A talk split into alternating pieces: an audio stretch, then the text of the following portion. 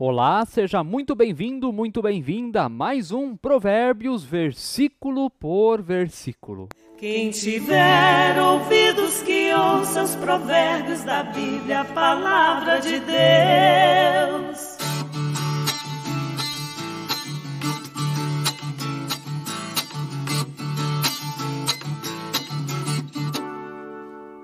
Gente querida, que legal estar com você todos os dias aqui na plataforma Spotify e também no nosso canal no YouTube. Você que assiste pelo YouTube, inscreva-se no canal, ative o sininho para receber as notificações de todos os vídeos, deixe o seu like, o seu comentário, compartilhe com alguém. Vamos espalhar essa sabedoria adiante, porque essa sabedoria não é só para nós mesmos, é para todas as pessoas, para quem quiser ser sábio. Vamos ao nosso versículo de hoje. Provérbios 1:9 Porque serão um diadema de graça para a sua cabeça e colares para o seu pescoço. Porque serão um diadema de graça para a sua cabeça e colares para o seu pescoço. O que esse versículo significa? Talvez você está pensando, esse versículo é muito importante e não dá de desconectar ele do versículo de ontem, que eu leio aqui para você. Meu filho, ouça o ensino de seu pai e não despreze a instrução de sua mãe. Nós falamos brevemente sobre isso hoje, ontem, e hoje vem então o objetivo desse versículo. Por que, que não desprezar o ensino da mãe? Por que ouvir aquilo que vem de ensinamento do pai? Porque serão diadema de graça para a sua cabeça e colares para o seu pescoço. O que, é um diadema? Olhando aqui no dicionário da Bíblia de Almeida, diz que diadema é uma espécie de coroa enfeitada usada pelos gregos e pelos romanos. Então, a sabedoria, esse ensino, vai ser uma coroa de graça para a cabeça e colares para o pescoço. Pastor William, o que, que isso tudo significa? A sabedoria passada a nós pelos pais e pelas mães, ou pelos mais velhos, ou até por outras pessoas, como nós vimos ontem, nos dão honra. Nos dão honra. Coroa, entende essa questão? A coroa.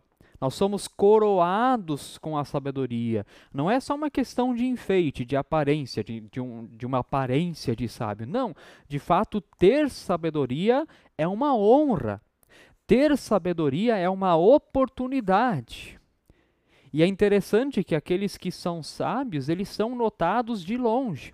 De longe se percebe a sabedoria do sábio, como se tivesse de, de, de, fato uma coroa de sabedoria sobre a sua cabeça, como se tivesse um colar de sabedoria no seu pescoço.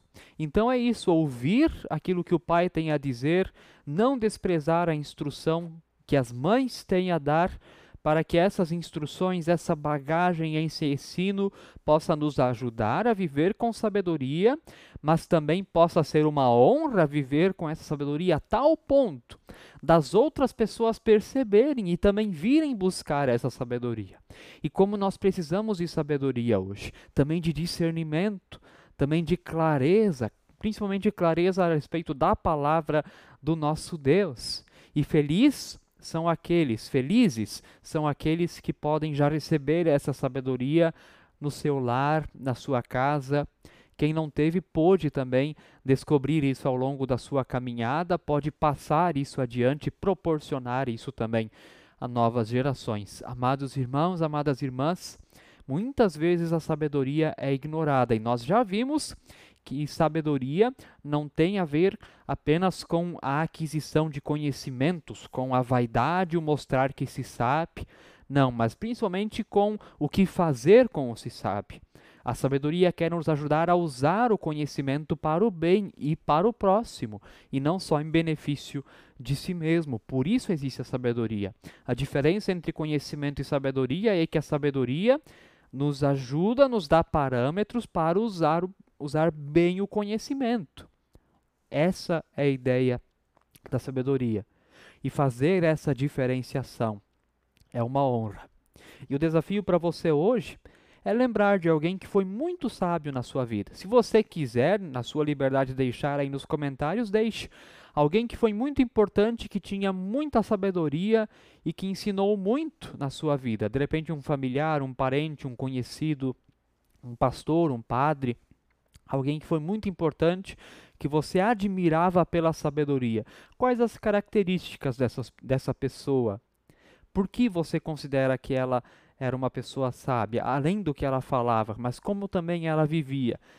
Pense sobre isso tudo. Se você quiser, deixe essa experiência aí também nos comentários, tá bem? Que Deus abençoe e que nós todos possamos ser honrados com muita sabedoria na cabeça, no pescoço, no corpo inteiro, porque precisamos de mais sabedoria e não só de conhecimento. Aliás, termino dizendo: a escola dá o conhecimento, mas a verdadeira sabedoria deve sempre vir de casa. Sempre vir de casa. Que Deus abençoe você. Fique na paz do Senhor. Amém.